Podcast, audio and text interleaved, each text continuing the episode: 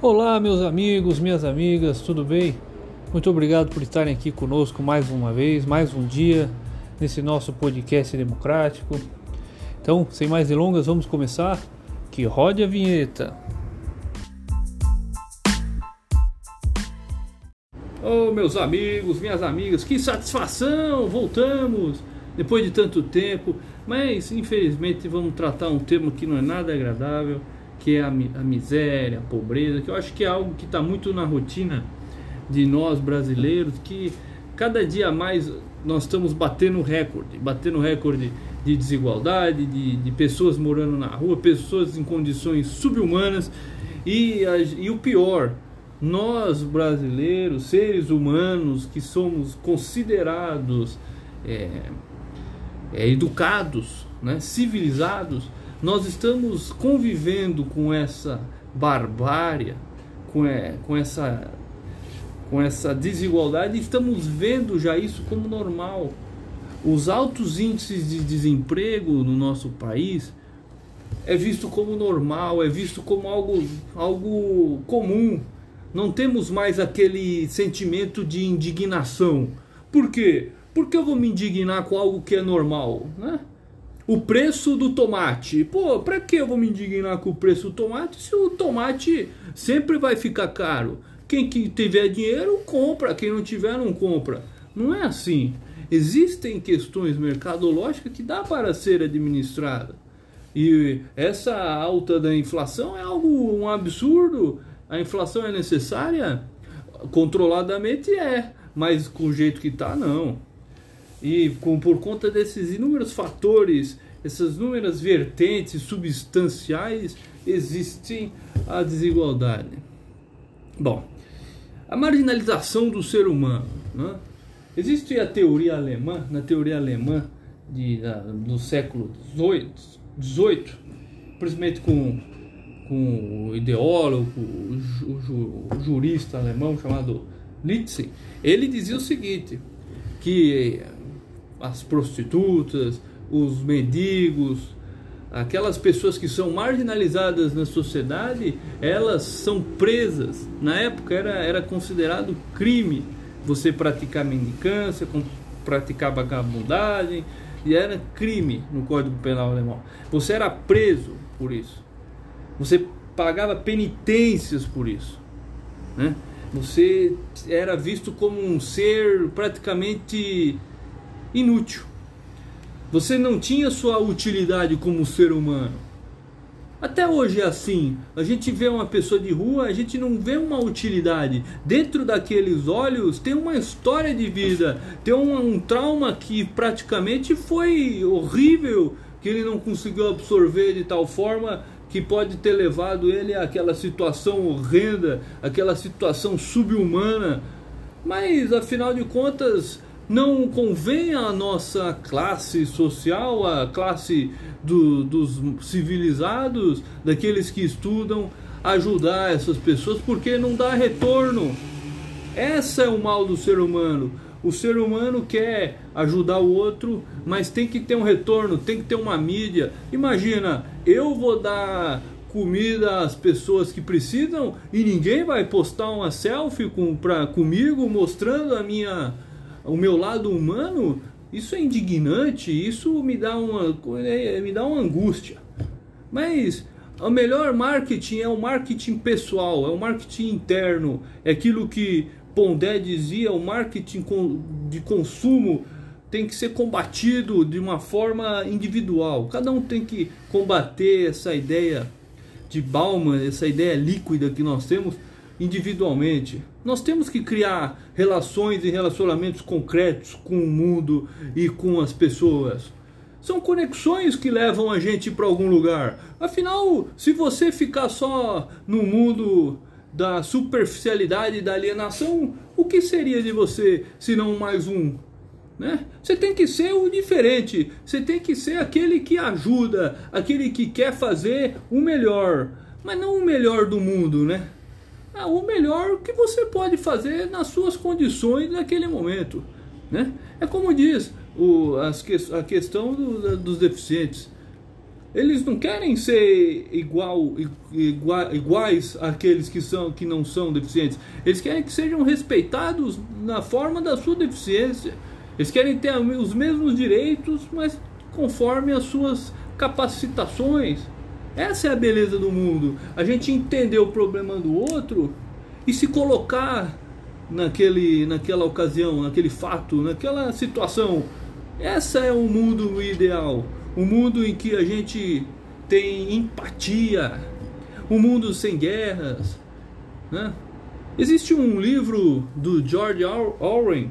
Ele é um, um autor britânico que ele no título do livro é Na pior em Paris e Londres. Esse autor né, ele é reconhecidíssimo por ter escrito A Revolução dos Bichos, que é um livro espetacular que a gente já vai falar dele. Mas agora vamos falar na pior em Paris e Londres. Esse livro é sensacional. Esse livro ele fala de um britânico que vai morar na, na, na França, em Paris, e ele, ele trabalha como na, em hotelaria. Ele é garçom e ele vive para sua subsistência. Ele ganha o seu dinheiro só para poder comer e ter condição de pagar o, o quarto do hotel para poder dormir. E para ele essa é o melhor tipo de vida. A vida longe das ruas, a vida longe da mendicância. Mas no fim, ele sofre com a mendicância. Por quê? Porque esse é o, é, essa é uma maior caricatura do livro. É o maior objetivo do livro, mostrar que não adianta a gente fechar os olhos para aquilo que existe no mundo a questão da, da pobreza e da desigualdade é, é visível, no, principalmente em países de terceiro mundo, subalternos, iguais ao nosso. Nós temos que ter uma certa indignação e demonstrar isso. Não no sentido mais revolucionário da palavra, no sentido mais humano, sabe? No sentido mais cristão possível, no sentido mais filosófico possível a sua existência só é mais bonita se você tem razão para fazer dela algo diferente. Afinal, se existisse somente o cinza, se existisse somente a mesma coisa, o que seria do outro, do diferente, daquele que quer fazer algo a mais? Não seria nada. É, seria um bando de, sei lá, um bando de pessoas iguais. Para que eu vou entregar mais, entregar um resultado bom se eu posso entregar o, o, o, o básico, o medíocre. O medíocre é a pior coisa que tem. A mediocridade é a pior coisa do mundo. Você entregar algo medíocre, eu prefiro que entregue algo ruim. Porque não sabe do que entregar algo medíocre. Porque algo ruim você ensina e o cara vai fazer algo bom. Agora, algo medíocre é o cara que é preguiçoso, velho. É o cara que senta a bunda na cadeira e, e não faz o negócio direito. Por quê? Porque tem preguiça, ele quer fazer um negócio rápido e, com, e sem qualidade. Esse é o pior. Mas e, isso lembra muito a ideia de Kant. Poxa, o Kant dizia no, no livro do Criticismo da Razão que como é que pode você ter todo o seu conhecimento e você não usar na prática? Você tem que pôr na prática a razão, a rácio, Pô, é, é, é, o sofismo. Você tem que ensinar os outros, você tem que tentar demonstrar empatia e, e mostrar o caminho mais adequado àquele cidadão. E é isso que a gente tem que fazer com os seres marginalizados. Mostrar para ele que talvez aquela vida não seja mais legal, mais adequada. Que ele tem direitos para poder ter uma vida, no mínimo, justa. E aqui no Brasil, quando a gente fala justiça social, não estamos envolvendo o social marxismo, estamos falando até de uma ideia bem liberal europeia. Porque nos, na, na Europa não, não existe essa desigualdade. Na Suíça, um cara que ganha, um, um pedreiro, ele não ganha tão diferente quanto um engenheiro. Por quê? Porque todos tiveram as mesmas condições de estudar nas mesmas escolas tiveram as mesmas condições de praticar os mesmos esportes, tudo é praticamente igual. O filho do prefeito do prefeito frequenta a mesma escola que o filho do zelador. Mas não é porque o cara tem bolsa, não, é porque é tudo do estado. ou de, de, de ou é tudo do Estado ou, é, ou de, organi de entidades particulares que conveniadas ao Estado. Lá existe essa, existe essa ideia mercadológica. Bom, mas como a gente entrou na ideia de, de da mão invisível de Adam Smith, nós temos que citar a obra de George Orwell falando da evolução dos bichos, que, na minha humilde constatação, é um, é um dos melhores livros que eu já li. É lógico que isso é uma blasfêmia. Você falar, esse é o melhor livro que eu li, quer dizer que você não leu muito. Você só leu esse. Porque é impossível você definir de toda a filosofia que você aprendeu que esse é o melhor. Esse é o mais legal. Mas o do livro do George Orwell falando da Revolução dos Bichos é sensacional. Ele estipulando. Como é, qual que é esse livro? Eu vou fazer uma, uma, breve, uma breve resenha. É o seguinte: os bichos estão consternados que vivem na servidão ad eterno perante o homem, o ser humano que é o fazendeiro. Aí, em um, em um dado momento do livro, o que acontece? Os porquinhos se unem junto com os outros animais e falam: Nós iremos expulsar esse, esse ser humano. Junto com os cavalos, eles invadem a fazenda e tiram o ser humano de lá. O fazendeiro vai embora. E o que, que são esses porquinhos? Os porquinhos assumem a fazenda de forma igualitária, de forma igual, bibi, blá. Mas o que, que é esses porquinhos? Esses porquinhos representam aquilo que nós temos como poder, que na, na época da União Soviética era chamada de o grande partido, o Partido Comunista. Mas a gente não pode deixar o poder nas mãos de uma entidade, nas mãos de um órgão, nas mãos de uma pessoa, de, uma, de, um, de um ser uno, fictício. Nós temos que deixar o poder em mãos alheias, o máximo possível distribuído. Nós temos que deixar o poder nas mãos do poder executivo, nós temos que deixar o poder nas mãos do poder legislativo, do poder judiciário. A gente tem que também deixar um pouco do poder na mão do, do, de um órgão fiscalizatório, de um órgão, etc, etc, etc. E a gente pode filosofar sobre o macro e microfísica do poder. Afinal, nós estamos aqui debatendo o macro poder, mas nós podemos também definir isso para os estados, os municípios, os distritos, né? as províncias na época. Por quê? Porque ali é a micro, é talvez uma microfísica em comparação ao, ao, à União, né? a soberania do mundo, a, a ONU, por exemplo. Mas se for em comparação a mim, é uma macrofísica, né? porque eu sou um ser minúsculo comparado a um Estado como um todo, a um poder beligerante como um todo. Mas e qual é o significado do fim? Qual é o final da história da evolução dos bichos? No final, os porcos estão recebendo os seres, os, os seres humanos na fazenda e os, os, bichos descobrem que eles tiraram o fazendeiro e colocaram um outro um outro ser monopolista autoritário no lugar, que, é, que são os porquinhos e que são, e que são piores, porque eles ainda mentem, eles enganam, fingem que estão num governo democrático. É o que passamos na vida com os governos que vêm e vai. Uns debatem sobre as condições eleitorais, a legitimidade eleitoral, e outros assumem compromissos em pagar é, dívidas de, de, de países afora, né? mas a condição mais primordiosa é a do povo, da nação, como diria na Revolução Francesa. Igualité, fraternité, né? É, igualdade, fraternidade e solidariedade. Solidariedade não, isso. Isso é primordial. A igualdade é primordial. As dimensões da, dos direitos humanos é algo que nós temos que debater mais. Porque os direitos humanos hoje é marginalizado também. Tudo o que é visto como uma ideia iluminista hoje é marginalizado. A ideia de Montesquieu hoje é marginalizada. Falar que tem que ter essa autonomia de poderes, essa dicotomia, é marginalizado. Então nós temos que entender o qual é o futuro que queremos para o nosso Estado, para o nosso, nossas relações sociais.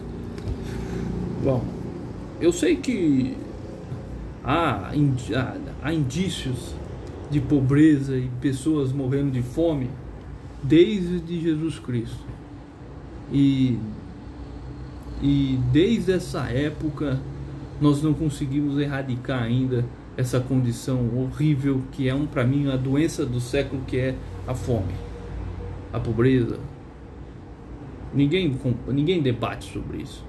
Você não vê a, a mídia falando que morreu 400 mil pessoas no mundo de fome.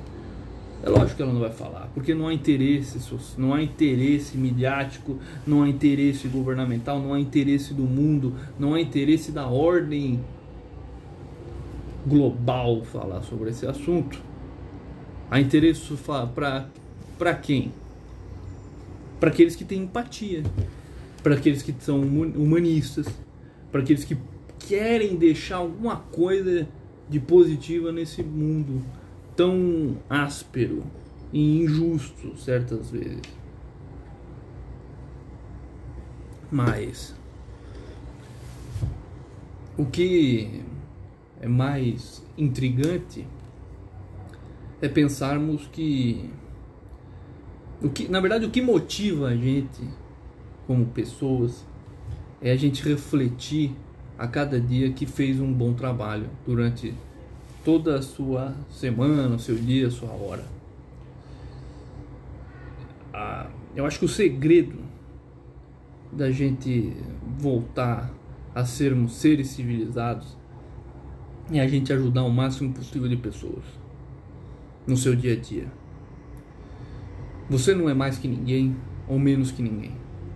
Você é um ser aprimorando-se em aprimoramento Todos nós, na verdade. Nós estamos em eterna evolução. Aquilo que Nietzsche dizia que nós estamos evoluindo para chegar a sermos talvez um dia Ubermensch ou Super-Homem, pode ser uma verdade. Talvez quando você tiver 72 anos de idade você descubra, nossa, agora sim eu estou contente, agora sim eu estou feliz porque agora toda minha, pelo menos eu estou contente com a evolução que eu tive sobre o mundo, sobre o meu pensamento, sobre o meu controle emocional, sobre o meu controle daquilo que eu posso ter. Mas aos 72 anos, bicho, já passou muito tempo. Mas passou tempo físico, passou tempo de corpo, por quê? Porque o tempo é relativo. A mente, quando ela é pulsante, e que tem potência, que tem energia, que você pensa todo dia alguma coisa nova, que você reflete algo novo, que você debate algo diferente, a sua mente nunca deixará de ser essa mente criativa e cheia de, de, de elan vital para entregar ao próximo. Porque a melhor coisa do mundo que você pode dar para outra pessoa é um pensamento é uma experiência de vida, cara. Poxa, você às vezes você vê uma pessoa que não tem nada na vida, um morador de rua mesmo.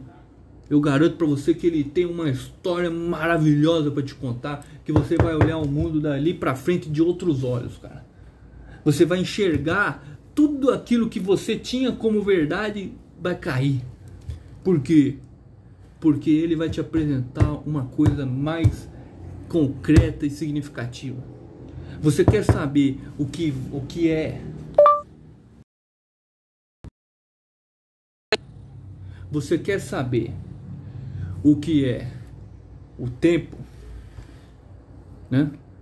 Pergunta para um piloto de avião que pega, faz essas, essas travessias internacionais e, e sempre está atravessando fusos tal, e toda hora tá no horário, toda hora tá no outro.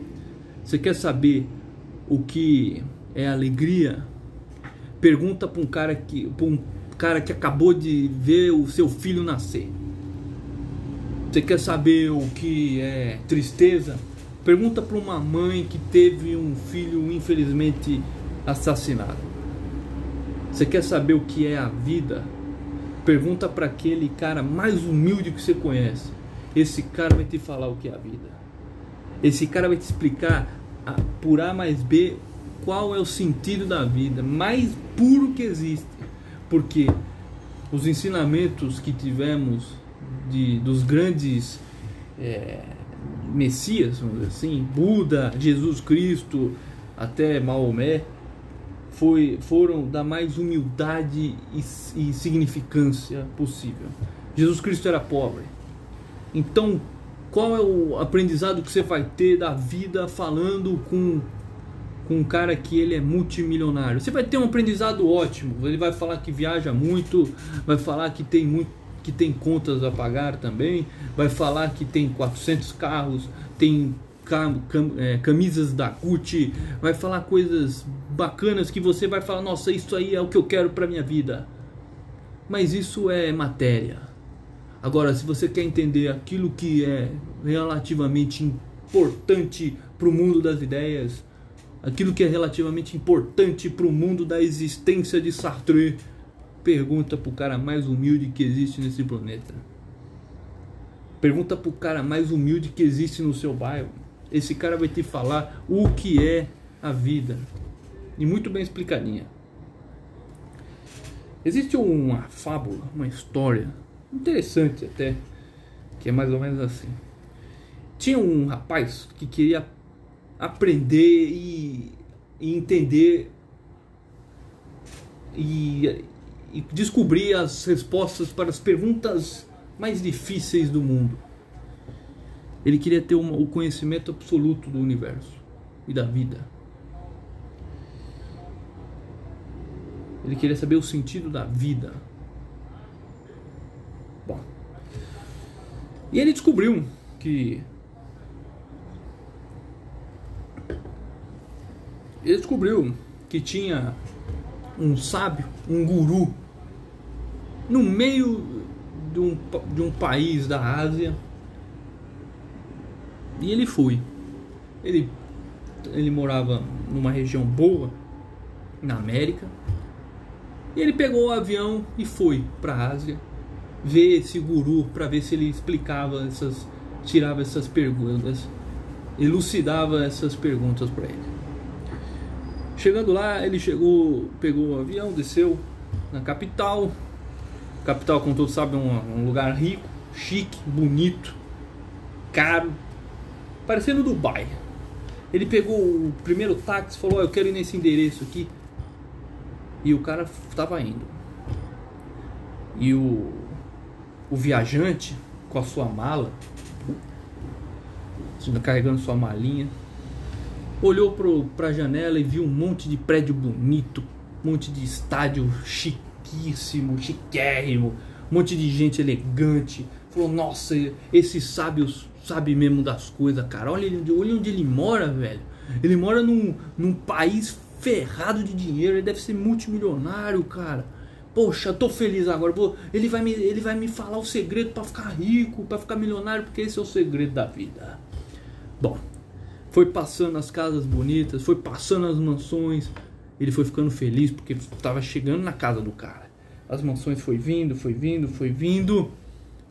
Até que as casas bonitas de mármore começaram a se transformar em casas de pau a pique, pequenas, tristes, até um pouco sombrias, mas as pessoas na rua sempre com um sorriso e uma alegria com as vassouras na mão.